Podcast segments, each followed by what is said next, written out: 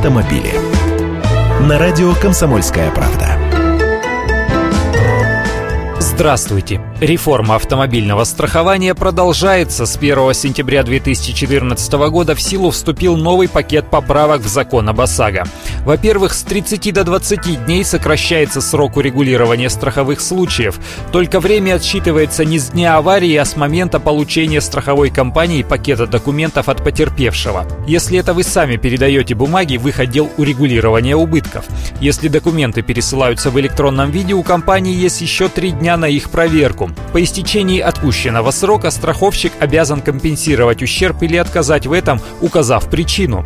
Затягивать с принятием решения им теперь невыгодно. В случае просрочки исполнения обязательств страховой компании неустойка будет составлять 1% от размера выплаты в сутки. Должны они за ремонт 100 тысяч, например, вот и будут доплачивать еще по тысяче в день задержки. Если же они отказали в выплате, а причины не удосужились объяснить, то будет капать 0,05% от страховой суммы в день. Однако есть одно «но».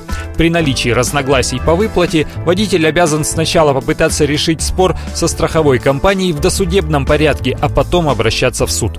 Второе. Теперь водитель сам сможет выбирать форму компенсации убытков по ОСАГО, взять живыми деньгами или получить направление на ремонт, только при условии, что у страховой компании есть договор со станцией техобслуживания. Страховщики теперь обязаны размещать на своих сайтах списки СТО, с которыми у них заключены договоры в рамках ОСАГО. Автомобили.